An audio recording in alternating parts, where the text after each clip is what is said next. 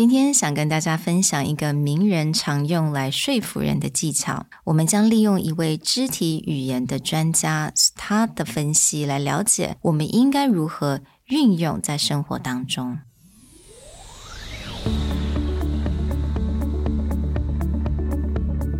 Hello，欢迎来到 Executive Plus 主管与沟通力的 Podcast。I'm Sherry, an educator, certified coach, and style enthusiast. 我相信专业有效的沟通是语言跟逻辑的完美结合。And I'm Nick, a startup consultant, corporate trainer, and late night gaming junkie. I believe great communication requires the right mindset and solid frameworks. 我们希望带给大家职场英语的技能、跨文化沟通技巧与其他能帮助您成为出色领导者的工具。Join us each week as we share our experience, research, and methodologies to take your communication and language skills from good to great.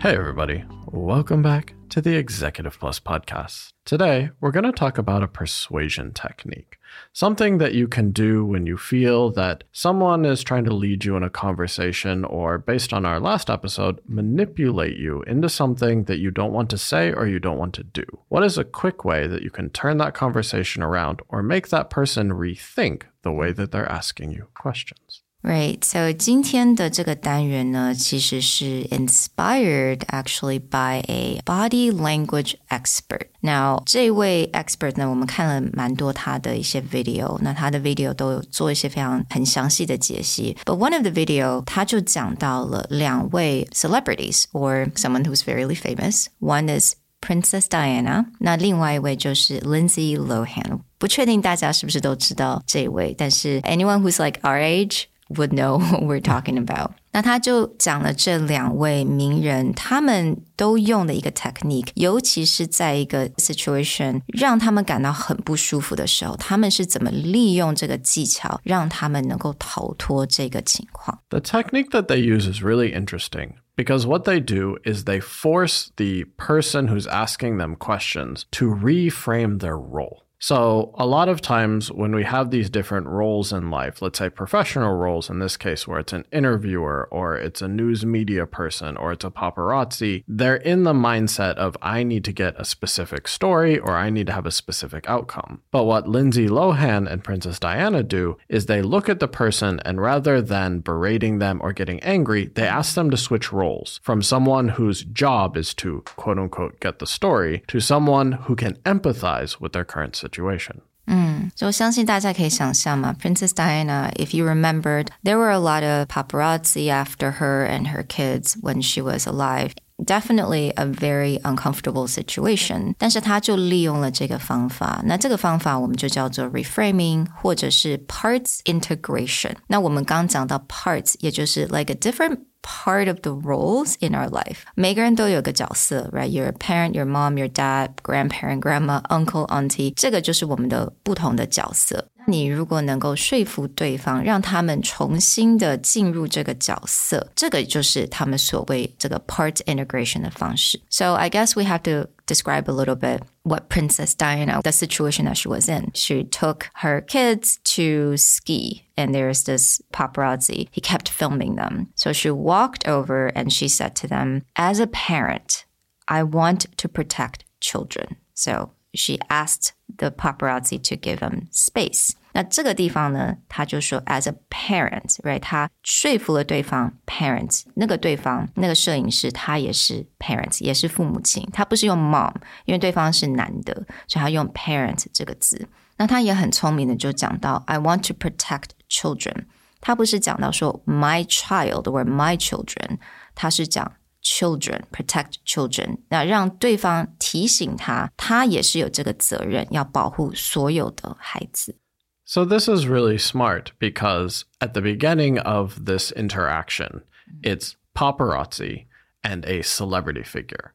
And the paparazzi feels my job is to get the shot, to get the interview, to get the information about this celebrity. And what Diana does is rather than using a celebrity position or a celebrity status to like berate him and be like, why can't you just leave me alone? Why can't you? Because you'll hear that and a lot of people's argument be like, you're a celebrity. It's part of your job mm. to be in the limelight. It's part of your job to be a public figure. But she immediately just approached this from, okay, we're going to remove this photographer mm. celebrity position and we're going to turn this from a parent to parent situation. How would you feel? Can you empathize with what I'm trying to do? And it's really her her way of relating this photographer and by pointing out that we're all parents to children everywhere. So I really respect that. Now the second example, which is Lindsay Lohan. Now Lindsay Lohan，大家可能知道是她在早期有一段时间，她有一些吸毒或者是酗酒的状况。She was in and out of rehab quite a bit. And then she went on this interview many years ago on, I think it was Letterman. Yeah, David Letterman. Yeah, David Letterman. So at the time, David Letterman 就一直好像就是一直去逼他. He kept asking her, "So the next rehab, are you going? Are you going or what?" 就是一直去 push 这一些问题. So she was visibly very uncomfortable.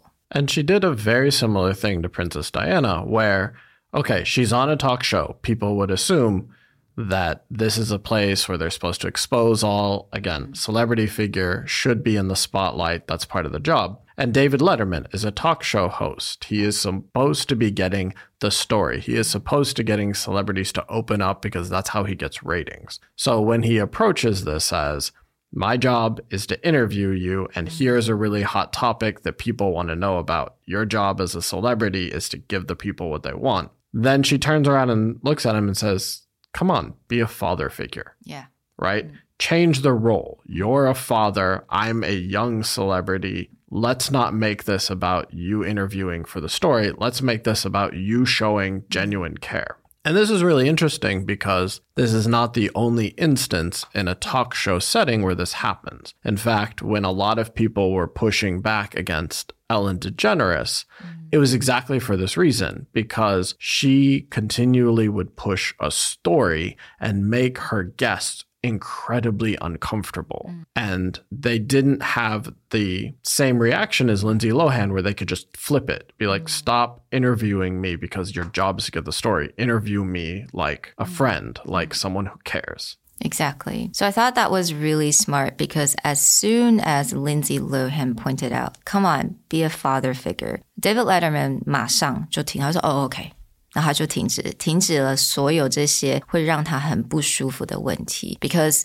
he's now he has to assume as a father, and Lindsay Lohan it's as if it's daughter。我觉得这两种方法，如果我们在一些很不舒服的一些 situation，我们都可以拿来利用。说，maybe we can say, "Hey, as a friend, stop doing that. Oh, come on, be a friend now."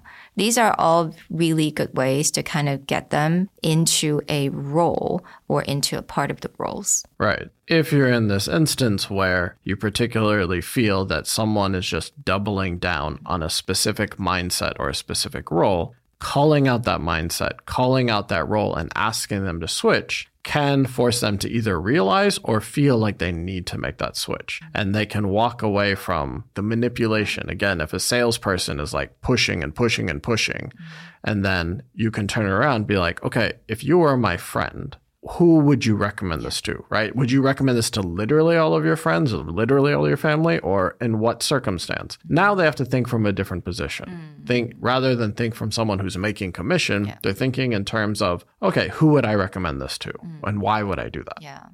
So again，这个就是一种让对方能够抽离，然后转移他的现在的一个角色。 So, really hope that this is a fun and interesting episode for you guys. I mean, we have all the resource and the video links down below in our handout, so go ahead and check that out. All it takes is this one little technique. So, learn it, test it out, see how you do. And we'll talk to you guys next time. Bye. Bye.